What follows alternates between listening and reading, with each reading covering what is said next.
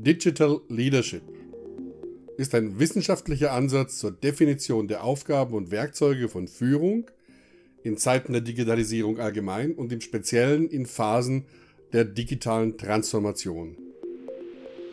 Das ist eine von vielen Definitionen, hier zum Beispiel äh, aus Wikipedia. Der Blog Digitalmagazin schreibt zum Beispiel, die schöne neue Digitalwelt verlangt eine Neuausrichtung der Arbeitswelt. Das gilt sowohl für die an den Unternehmensprozessen beteiligten Mitarbeiter als auch für die Führungskräfte und Entscheider. Diese neue Art des Führungsstils, der eng mit der Nutzung digitaler Medien und Werkzeugen verknüpft ist, wird als Digital Leadership bezeichnet. Ja, mit der ersten Definition kann ich problemlos mitgehen. Mit dieser zweiten Definition habe ich meine Schwierigkeiten. Vor allem wegen des Terms neuer Führungsstil. Aus meiner Sicht wird die Aussage, es handle sich um einen neuen Führungsstil, in die Irre führen. Dann landet man schneller bei altem Wein in neuen Schläuchen. Lassen Sie uns darüber reden.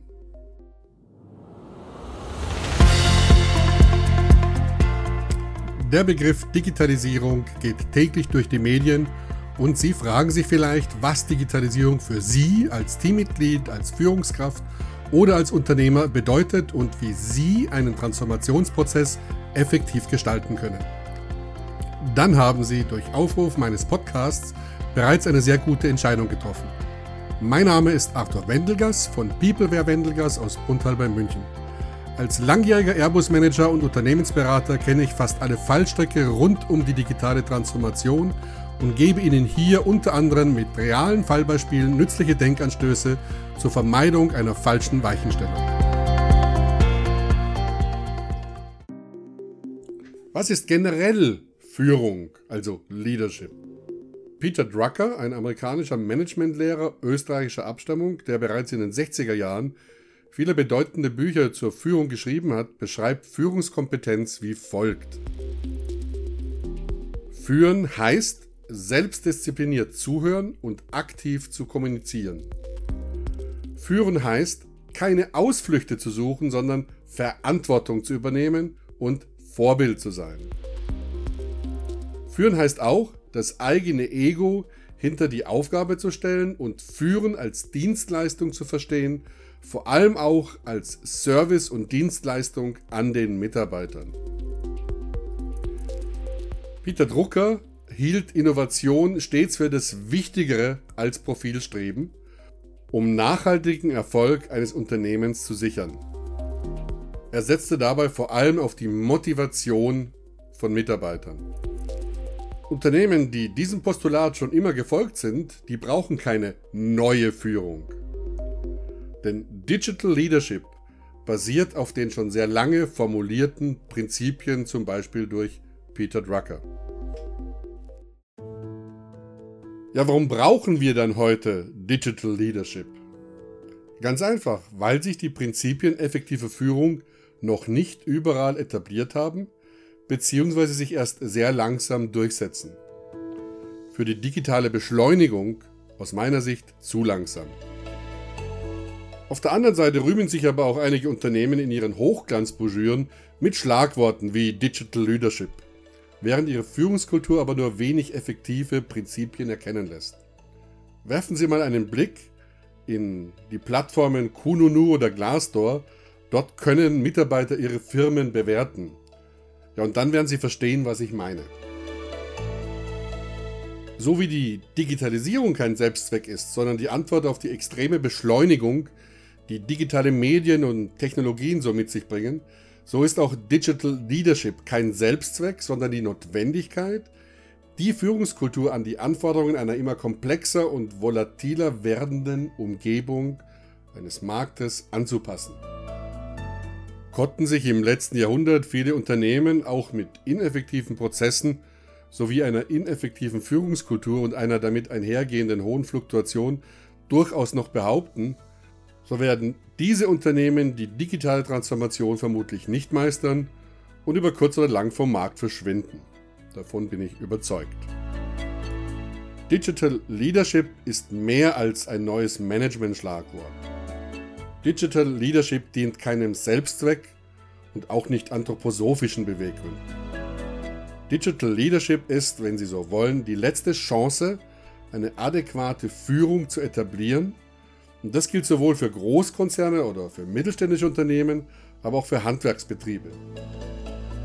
Der patriarchische Firmenchef, der einfach nur regelmäßig auf den Tisch hauen muss, um seine Mitarbeiter anzutreiben, der wird bald endgültig abgedankt haben. Ja, wenn dem so ist, dann sollten wir uns die Frage stellen, warum läuft diese Entwicklung so langsam und warum tun sich so viele Organisationen oder Unternehmen und damit auch ihre Führungskräfte so schwer. Das liegt daran, dass man eine effektive Führungskultur nicht einfach wie mit einem Schalter einschalten oder einführen kann. Das braucht einfach Reifeprozesse. Reifeprozesse durch Reflexion. Also immer wieder die Erkenntnis, dass wir heute mit unseren altbewährten Denkweisen von gestern nicht mehr vorankommen. Dieser Reifeprozess, der läuft parallel zu Reifeprozessen in der Gesellschaft. In unserer Gesellschaft haben sich Werte auch kontinuierlich verändert. Und diese Erkenntnis ist wichtig, denn Führung beruht grundsätzlich auf Werten. Wir haben ja in den vorigen Folgen immer wieder darüber gesprochen. Wir sind heute eine reifere Gesellschaft als vor 200 Jahren. Obwohl ich manchmal darüber echt ins Zweifeln gerate, wenn man sich so manche Hassreden in den sozialen Medien anschaut, die sich leider mittlerweile auch auf LinkedIn und Xing finden. Legen wir das aber mal zur Seite und denken wir positiv.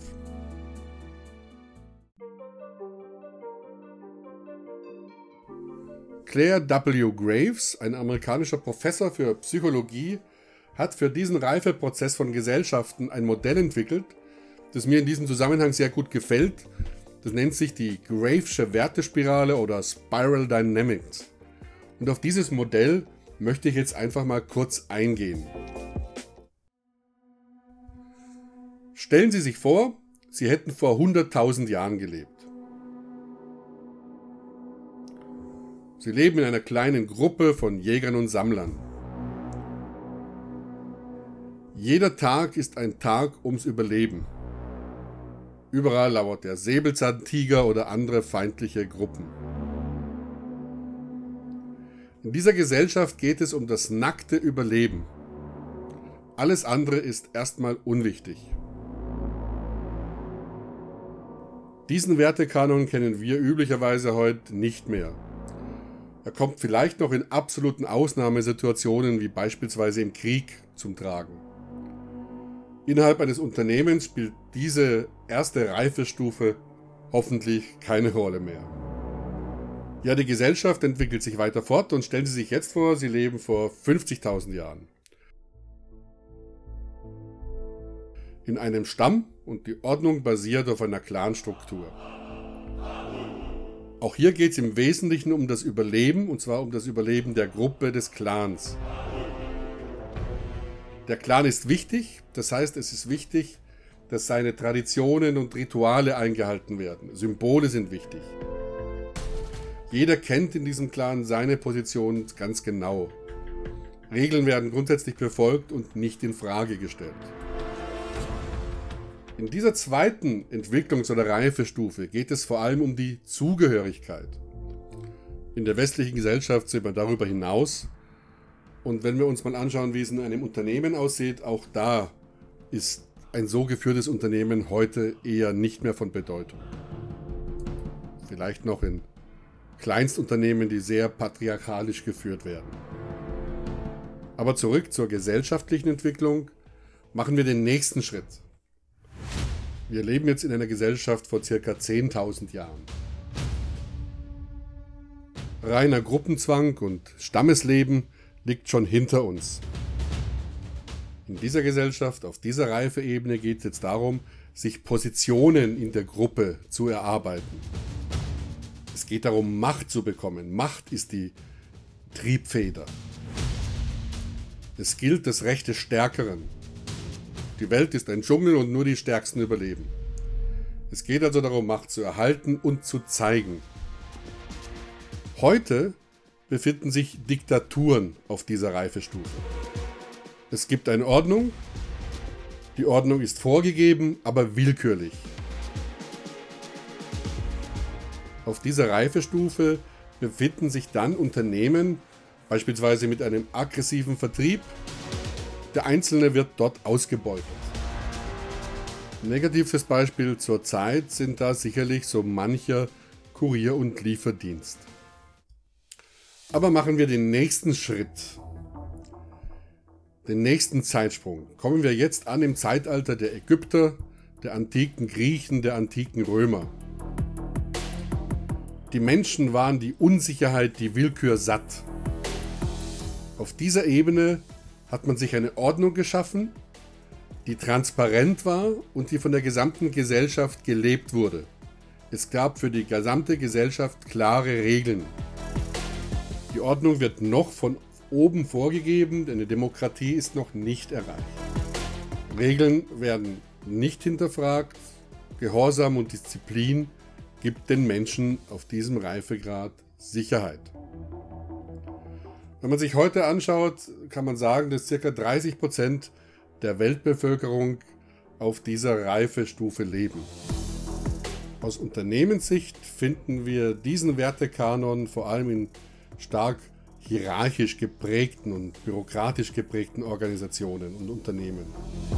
Das ist auch noch der Wertekanon von so manchem Industrieunternehmen mit fest vordefinierten Zuständigkeiten und zentral klar dokumentierten Vorschriften. Machen wir den nächsten großen Zeitsprung, erreichen wir dann die fünfte Reifeebene. Wir haben jetzt den Beginn der Industrialisierung erreicht. Menschen brechen jetzt aus einer fest vorgegebenen Ordnung aus, um neue Ziele zu erreichen. Es geht ihnen auch darum, sich eine Position zu verschaffen, in denen sie was erreichen können.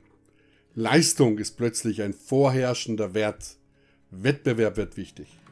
Es geht darum, andere zu übertreffen und den Platz 1 zu erreichen. Auch auf diesem Reifegrad leben heute etwa ca. 30 Prozent der Weltbevölkerung. Dieses Bild finden wir in Unternehmen sehr häufig mit leistungsorientierten Hierarchien. Vertriebsorganisationen leben heute noch sehr stark in dieser Kultur. Lange Planungen und Zielvereinbarungsprozesse sind Basis für den Unternehmenserfolg in solchen Unternehmen. Hier steht nicht mehr die Ordnung selbst im Mittelpunkt, sondern bereits die Ziele. Das ist so etwa die Ebene des beginnenden Kapitalismus. Diese Ebene brachte zwar Wohlstand, allerdings mit Nebenwirkungen wie starker Konkurrenzkampf, Ellenbogengesellschaft und ein hohes soziales Gefälle.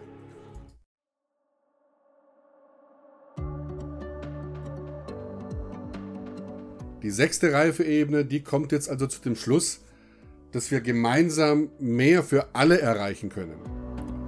Das ist zum Beispiel Beginn der Rente, der Sozialversicherung, also der Beginn der Erkenntnis, dass man in einer Gemeinschaft Synergien finden kann und dadurch effektiver und effizienter arbeiten und leisten kann. In Parlamenten wird da zum Beispiel Ordnung durch Konsensentscheidungen geschaffen. Menschenrechte und die Erkenntnis, dass alle Menschen gleich sind, das sind die neue Basis. Mit diesem Wertekanon leben heute ca. 15% der Weltbevölkerung. Aus Unternehmersicht heißt das, dass hierarchische Strukturen allmählich zugunsten flacher flacherer Hierarchien aufgelöst werden. Aus tiefen Hierarchien werden zum Beispiel Matrixorganisationen.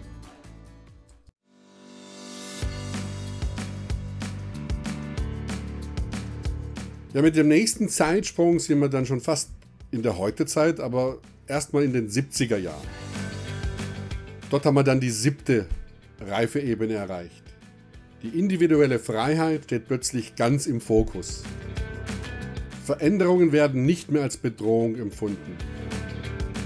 Die 69er Generation, für die waren die Veränderungen ein Muss. Veränderungen sind also eine Chance. Der öffentliche Diskurs beginnt systemisch zu denken. Das Anhäufen von Besitz steht nicht mehr im Fokus, sondern die Entwicklung, also das Anhäufen von Wissen und Kompetenz. Es geht darum, den Hintergrund, den persönlichen Horizont kontinuierlich zu erweitern.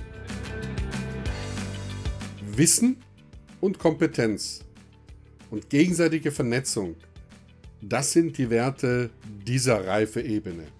Diese Ebene der persönlichen Freiheit haben bis heute noch nicht sehr viele Gesellschaften erreicht. Man geht von circa einem Prozent der Weltbevölkerung aus. In Unternehmen bedeutet das, dass die Steuerung jetzt durch Zielvorgaben erreicht wird. Hierarchien werden mehr und mehr durch Netzwerke ersetzt. Gruppen oder Teams formieren sich selbst zu Netzwerken, um sich optimal an das aktuelle Ziel anzupassen. Das ist der Beginn der agilen Bewegung oder der agilen Führung. Jedes Individuum übernimmt Verantwortung.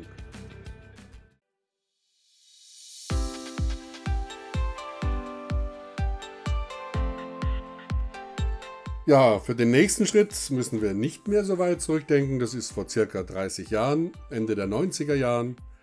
Diese aktuelle letzte Stufe, die bringt einen neuen Wert ins Spiel, nämlich den Wert der Nachhaltigkeit. Also wie können wir uns verwirklichen und Freiheiten genießen unter Nutzung der Ressourcen für alle. Wir haben erkannt, dass Ressourcen nicht mehr unendlich sind. Hier stehen plötzlich gesellschaftliche Ziele im Vordergrund. Es geht um die Erkenntnis, welchen Einfluss hat unser Handeln auf den Rest der Menschen. Es geht um das Überleben der Gesellschaft. Und hier haben nur noch ca. 0,1% der Weltbevölkerung das Glück, diesen Wertekanon verinnerlicht zu haben. Aber die Tendenz ist steigend. Einige agile Startup-Unternehmen folgen bereits den Werten dieser achten Stufe. Große Unternehmen versuchen gerne das Bild zu erwecken. In diesem Zusammenhang möchte ich das Phänomen des Greenwashings nennen. Also so zu tun, als ob man nachhaltig wäre. Ja, und was ist jetzt die neunte Ebene? Ja, die wird sich erst noch finden. Und dazu möchte ich nochmal darauf eingehen, was heißt, wieso heißt das Ganze eigentlich Wertespirale? Das hat damit zu tun, weil dieses Gravesche Modell von einem Kreisprozess der Entwicklung ausgeht. Wir durchlaufen also immer wieder den gleichen Kreislauf, begegnen uns aber bei jedem Durchlauf auf eine nächsthöhere Ebene. Wir fahren also eine Spirale ab. Und dieser elementare kreisförmige Zyklus, der beginnt immer mit einem individuellen Antrieb. Dieser reift und wird auf der nächsten Stufe in einen Gruppenantrieb transformiert.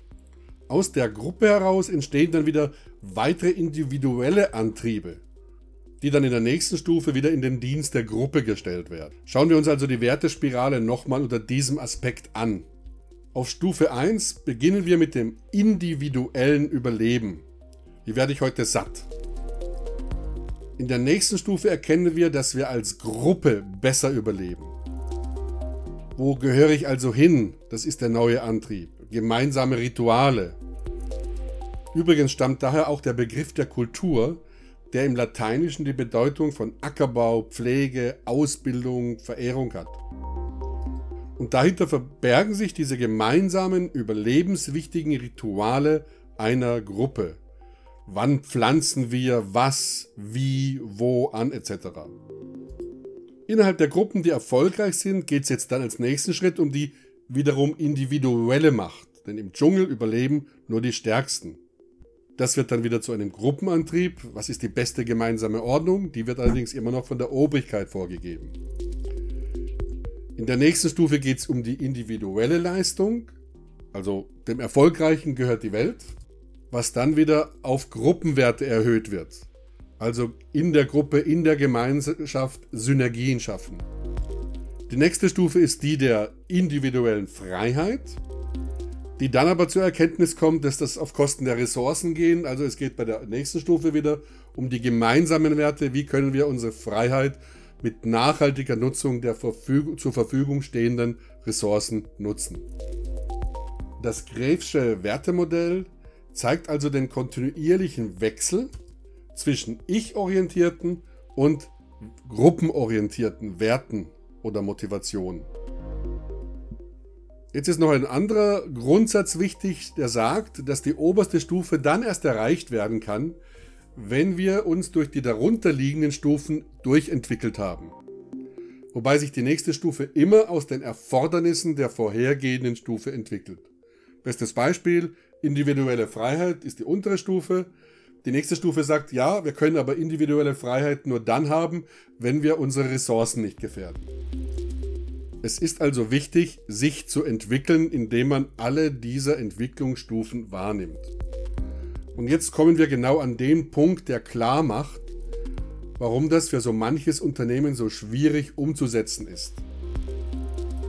Ein Unternehmen, das heute noch streng hierarchisch, patriarchalisch geführt wird, kann nicht innerhalb von zwei Wochen auf Stufe 8 stehen. Es gibt leider dann häufig, sehr häufig Organisationen, Unternehmen, die nutzen zwar Begriffe wie zum Beispiel, wir, wir, bei uns ist Digital Leadership die Kernkompetenz. Die liegen aber manchmal im Reifegrad noch weiter hinter. Für diese Unternehmen wäre es erstmal wichtig festzustellen, auf welcher Stufe sie sich gerade befinden, um sich als Unternehmen tatsächlich weiterzuentwickeln. Und das Gravesche Wertemodell kann jetzt dabei helfen, diese fehlenden Stufen in relativ schnellen Zyklen zu überwinden.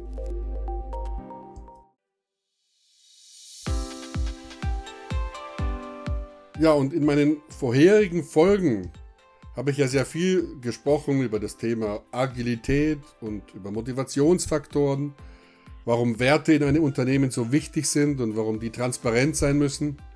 Diese Kenntnis kann Ihnen dabei helfen, diese Graveschen Entwicklungsstufen relativ schnell zu durchlaufen. Dafür können Sie zum Beispiel folgende Checkliste hernehmen. Als erstes sensibilisieren Sie sich selbst und Ihren Führungskreis dafür, was von Führung heute erwartet wird. Welche Kompetenzen und welche innere Haltung, neudeutsch Mindset, ist dafür hilfreich. Verinnerlichen Sie dabei das agile Mindset mit dem Ziel, mittelfristig agil handeln zu können. Machen Sie eine Standortanalyse, wo Ihre Stärken, aber vor allem auch wo Ihre Entwicklungsfelder sind. Machen Sie als nächstes ein bedeutendes Projekt zu einem Pilotprojekt und erlauben Sie dabei, starre Hierarchien aufzubrechen und geben Sie dem Pilotteam die Befugnis zur Selbstorganisation. Verinnerlichen Sie das Prinzip Manage the System, not the People. Zu Deutsch. Schaffen Sie eine Rahmenstruktur und lassen Sie sich die Menschen selbst organisieren. Als nächstes reflektieren Sie mit Ihrer Mannschaft Ihre Unternehmensmission und finden Sie dabei heraus, was Ihre Mitarbeiter hier besonders motiviert. Und zuletzt achten Sie ganz besonders auf die Kommunikation innerhalb der Organisation. Zu all diesen Checklisten Topics finden Sie in meinen vorangegangenen Folgen immer wieder wertvolle Anregungen. Und zuletzt holen Sie sich einen Begleiter an Bord, einen Lotsen. Jemand, der diese Transformation begleitet und Ihnen zum Beispiel als Sparringpartner dient, mit dem Sie sich austauschen können. Persönlich stehe ich Ihnen dafür gerne zur Verfügung. So viel zum Thema Digital Leadership. Und das war es dann auch schon fast in der ersten Staffel meines Podcasts. In der letzten Folge, kurz vor Weihnachten, erlaube ich mir, einen Rückblick auf das Jahr 2021 zu machen. Dabei werde ich die Digitalisierungsbrille aufziehen und versuchen, Kommunikation, Krisenmanagement, aber auch die Art und Weise, wie wir als Gesellschaft diese Krise gelebt haben, zu reflektieren. Ich freue mich auf Sie, Ihr Arthur Wendelgas.